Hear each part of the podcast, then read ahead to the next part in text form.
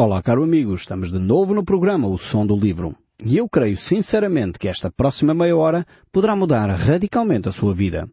Pois Deus quer falar consigo, mesmo depois de desligar o seu rádio.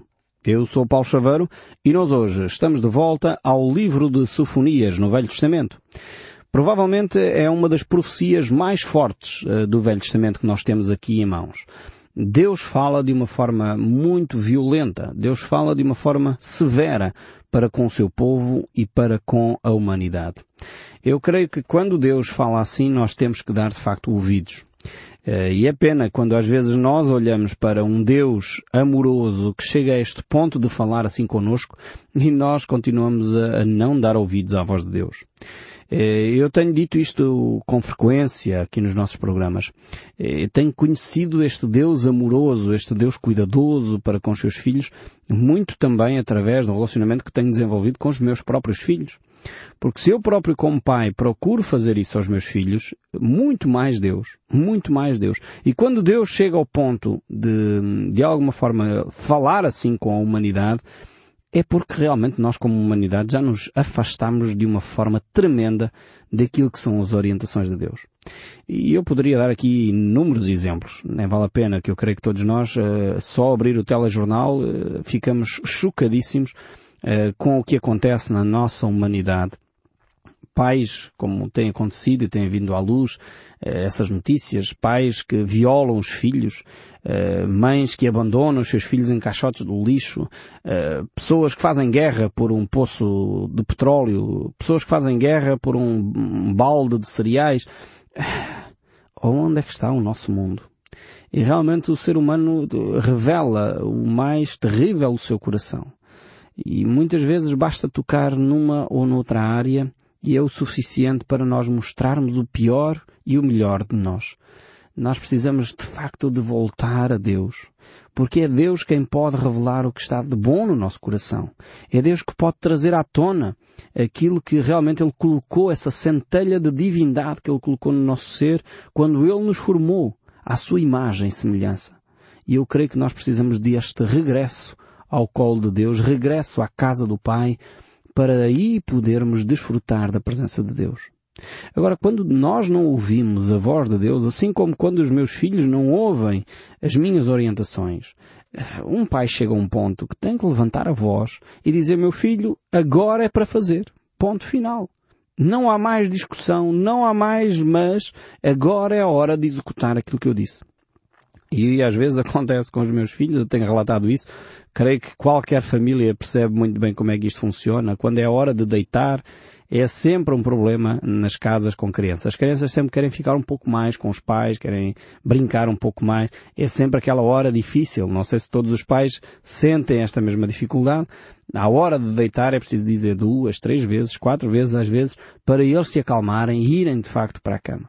Uh, aí às vezes é necessário o pai uh, ou a mãe levantar a voz e dizer agora chega, agora é a altura de, efetivamente, dormir. Isto significa que o pai não ama os seus filhos? Não, é óbvio que ama. E exatamente porque ama que ele se está a exaltar. É porque ama que ele percebe que se eles não se deitarem cedo, no outro dia a seguir eles vão estar mais cansados, não vão produzir tanto na escola, vão ter dificuldades, andar com sono, etc. E os pais sabem as consequências de uma noite mal dormida. Por isso mesmo a preocupação de cada pai, cada educador, em pôr os seus filhos na cama cedo, para que eles tenham um bom repouso, tenham uma boa alimentação. E quando eles não obedecem nestas coisas, às vezes os pais têm que se exaltar, às vezes têm que levantar a voz, às vezes têm que pôr regras eh, que vai ajudar os seus filhos a crescer. Deus faz o mesmo connosco. Agora, eh, os atos que nós temos aqui descritos em sofonias são bem mais graves do que uma criança que não vá para a cama a primeira vez que um pai manda. Atenção. Estou só a dar um exemplo para nós percebermos uh, como às vezes nós seres humanos até fazemos isto e, como Deus, de facto, tem de agir com a humanidade de uma forma mais séria, porque os atos que estavam a ser praticados e desenvolvidos aqui eram extremamente graves. E Deus tem que levantar a voz, digamos assim. Deus tem que um, pôr um ponto final nesta situação. Então Sofonias vai relatar estes textos de Deus que são bastante graves, são bastante fortes, são, são duros até, mas é um Deus de amor, não deixa de ser o mesmo Deus de amor que relata e fala, assim como um pai quando levanta a voz ao seu filho não deixa de ser um pai que ama. Um pai continua a amar o seu filho e por isso mesmo tem que fazer valer ali a sua, a sua posição. Deus aqui é a mesma coisa. Diz assim então o verso 12 do capítulo 1 do livro de Sofonias. Naquele tempo esquadrinharei a Jerusalém com a lanterna e castigarei os homens que estão pegados à borra do vinho e dizem no seu coração, o Senhor não faz bem nem faz mal. Realmente aqui eh, temos uma atitude eh, terrível da parte da humanidade. Muitas vezes nós achamos isso. Ah não, afinal de contas nós podemos viver a nossa vida como queremos. Já não há, Deus já não vai intervir. Não faz mal, eh, afinal de contas não faz nada mal eu dizer que amo a Deus, mas entretanto tenho uma série de parceiros sexuais, então mas a Bíblia diz para não ter, mas isso é só um. Hoje, hoje os tempos são outros. E começamos a argumentar com este tipo de argumentos. Como se de facto Deus quisesse o nosso mal. E depois admiramos-nos que as doenças sexualmente transmissíveis estão a aumentar, depois admiramos-nos que a infertilidade está a aumentar, isto dito uh, por um especialista na matéria, não é, não é a Bíblia, não é a religião que, que está a dizer isso. O especialista, eu fiquei admiradíssimo quando vi essa reportagem de um especialista na, na, em fecundação uh, in vitro ele dizer exatamente isso. A infertilidade está a aumentar porque hoje as pessoas têm um, um, um desenvolvimento sexual, um relacionamento sexual com muitos parceiros sexuais. Olha, eu não pensava que essa fosse uma das razões. Mas pelos vistos, os estudiosos, os professores universitários estão a chegar a esta conclusão. E às vezes nós admiramos-nos. Deus realmente quando nos dá orientações é para o nosso bem. Deus quando diz que nós temos que ser fiéis ao nosso parceiro, Deus quando diz que, eh, que não é bom nós roubarmos, que não é bom nós mentirmos, uh, e diz para nós não fazermos isso, não é porque Deus nos queira mal, é exatamente pelo contrário. É porque Deus quer o nosso melhor, quer cuidar de nós. E, e eu já tenho dado esse exemplo aqui com frequência. Quando nós uh, pegamos no, naquilo que Deus diz que é pecado, que é no fundo algo que nós fazemos que sai fora da vontade de Deus. Uh, e se nós extrapolarmos, fizermos assim uh, uma generalização, vamos imaginar, se toda a gente uh, falasse mentira, toda a gente falasse mentira, toda a gente mentisse, o que é que iria acontecer à confiança das pessoas, o que é que iria acontecer aos negócios, o que é que iria acontecer à relação entre os maridos e mulheres, o que é que iria acontecer à relação entre os pais e os filhos.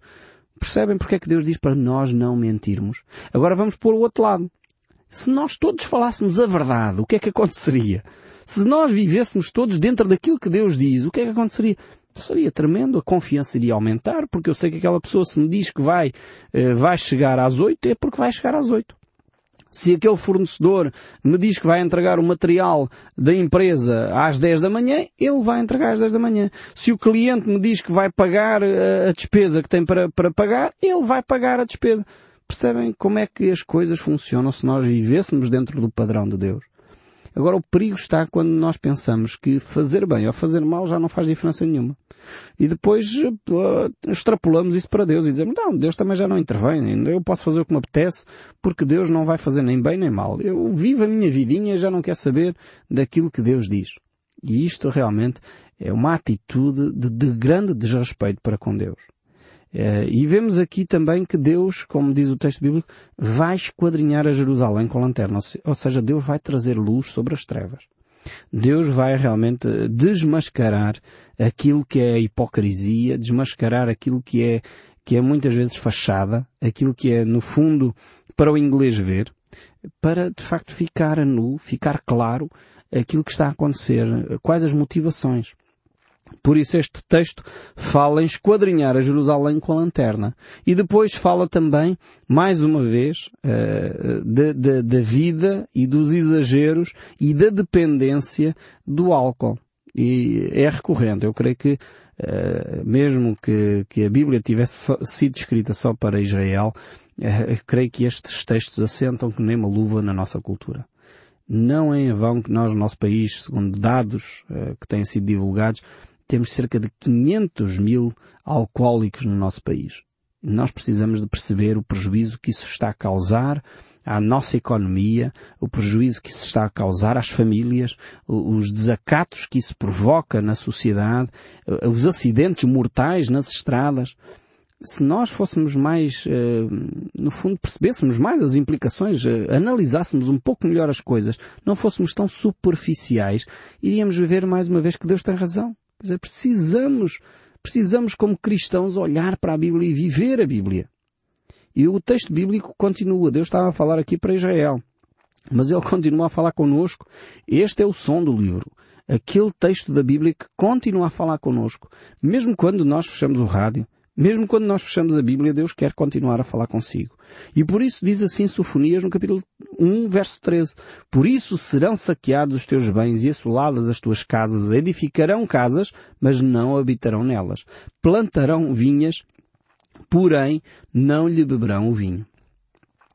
Então, no fundo, o que Deus está a dizer, por outras palavras, é que as cidades de, de Israel vão se tornar cidades fantasmas. Deus tinha dado uh, regras ao povo de Israel, das quais uh, muitas delas eram revolucionárias em relação a outros povos uh, naquela altura, e Deus tinha dado promessas também ao povo de Israel. Uh, muitas vezes quando Deus falava ao povo de Israel, Deus queria abençoar a sua nação. Por isso aquela terra era uma terra que diz o texto bíblico que manava leite e mel, ou seja, era uma terra produtiva, uma terra bastante boa para ser cultivada. Uh, e depois Deus tinha dado orientações para que o povo vivesse uma vida com qualidade, uma vida tranquila. Por exemplo, quando alguém plantava uma vinha, uh, Deus tinha dito ao, ao, povo de Israel para eles uh, esperarem o fruto da vinha. Portanto, e, e desfrutarem só depois é que poderiam sair à guerra e poderiam fazer a sua vida, mas eles deveriam aguardar de facto a que essa vinha desse fruto. Por exemplo, uma outra regra muito interessante, eu acho que nós devíamos aplicar esta regra, Uh, mas é muito interessante, claro, com as devidas proporções e, e, de alguma forma interpretando para a nossa realidade, mas era uma regra que dizia quando um homem casava, ele não deveria durante um ano sair à guerra para promover a felicidade da sua esposa. Veja bem este cuidado de Deus na relação conjugal.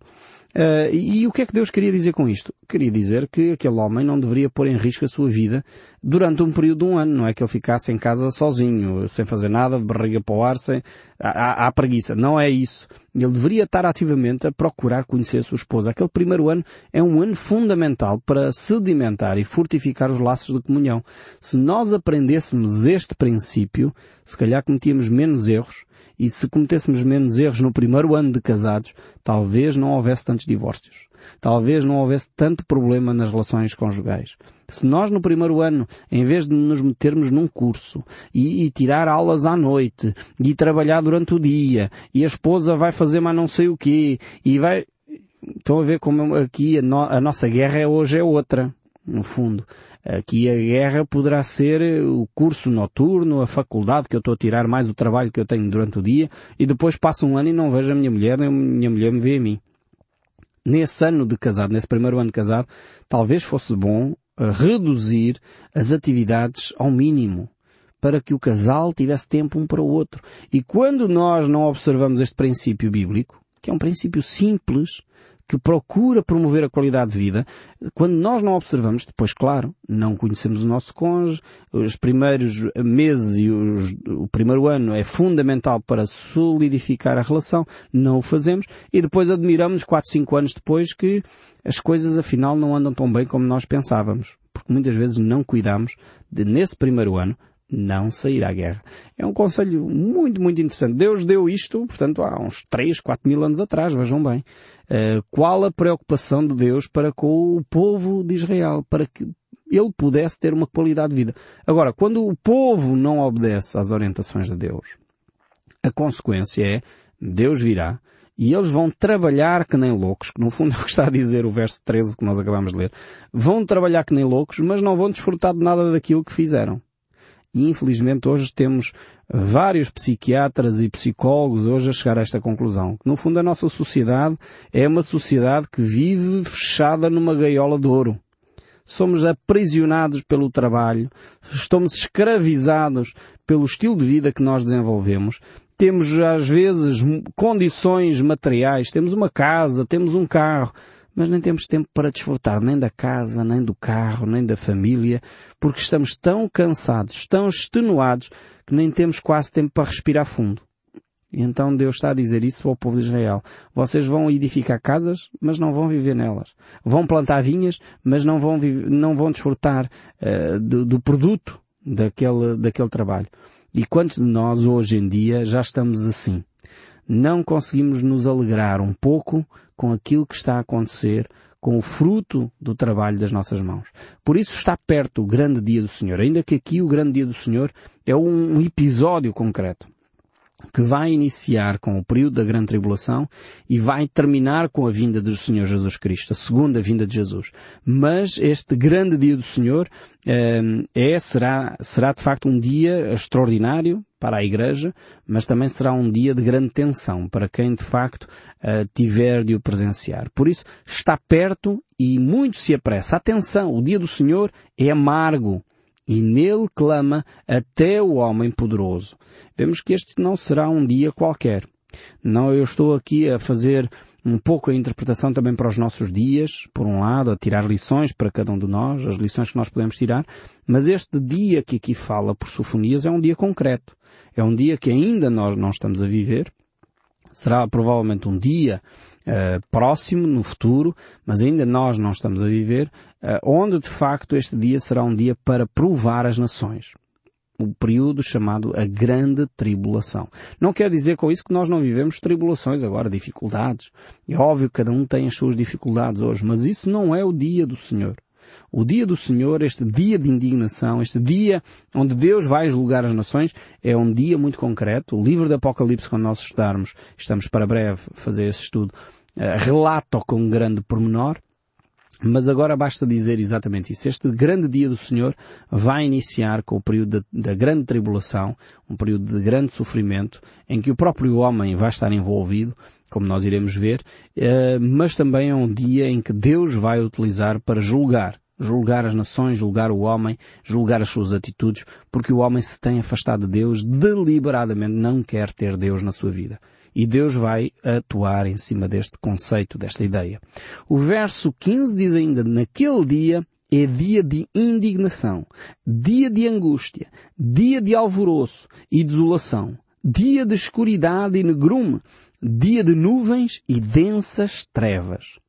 Sofonias então fala aqui da intensidade com que este dia, este grande período da grande tribulação, virá sobre as nações em que Deus, eh, por um lado, age com justiça, mas a pergunta é, mas como é que Deus aqui está a manifestar o amor nesta atitude?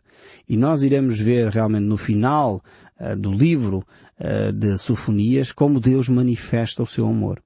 É como aquela história, não sei se se lembram, uh, já passaram provavelmente alguns programas, ou alguns dos nossos ouvintes não ouviram, aquela história que eu contei no início, quando começámos a estudar o livro de Sofonias. Lembra-se daquela história daquele homem que foi pegar aquela menina de madrugada, que parecia um rapto, não é? No fundo, uh, eu relatei aquela história sem dar muito contexto, parecia um rapto ali, mas de repente, quando eu depois de introduzir mais um ou dois elementos, vocês perceberam que afinal aquilo não era um rapto nenhum, aquilo não era ninguém a fazer mal a uma menina durante a noite, mas era um pai preocupado com a sua filha, que estava cheia de dores e que levou a sua filha ao hospital para ser operada. Então, às vezes, nós, quando não temos o contexto, ficamos assim, então, mas que, que dureza, não é? E eu utilizei aquela imagem, aquela história, exatamente para, para nos ajudar a perceber que, às vezes, se não tivermos o contexto das coisas, se não percebermos o que está para além, uh, de facto, da, dos factos que nós estamos a, a presenciar, uh, muitas vezes ficamos com uma sensação errada acerca do que está a acontecer. É, e de facto Deus é um Deus que continua a ser um Deus de amor, um Deus que manifesta, mesmo no meio do juízo, amor e preocupação para com os seus. Por isso mesmo ele age, age com muita cautela. Conta essa história de um dos grandes pregadores da palavra de Deus, Spurgeon, é, que ao conversar com um agricultor, esse agricultor dizia, o amor de Deus é como o vento, e, e este senhor Spurgeon uh, perguntou logo, então, mas uh, está a dizer que, que o amor de Deus é variável, é assim como está do tempo, muda assim uh, de, um, de um momento para o outro. E ele disse, não, não, não, não, não, não é nada disso. O que eu quero dizer que, que o amor de Deus é como o vento, é que ele chega a todo o lado, alcança todos os recantos e toca efetivamente todos os pequenos lugares. Este é o amor de Deus que chega a todo lado. E de facto aqui no meio desta crise que nós estamos a ver descrita aqui, nós podemos ver o amor de Deus. Mas diz ainda mais este, acerca deste grande dia, este dia uh, de juízo sobre a humanidade. É um dia de trombeta, um dia de rebate contra as cidades fortes e contra as torres altas.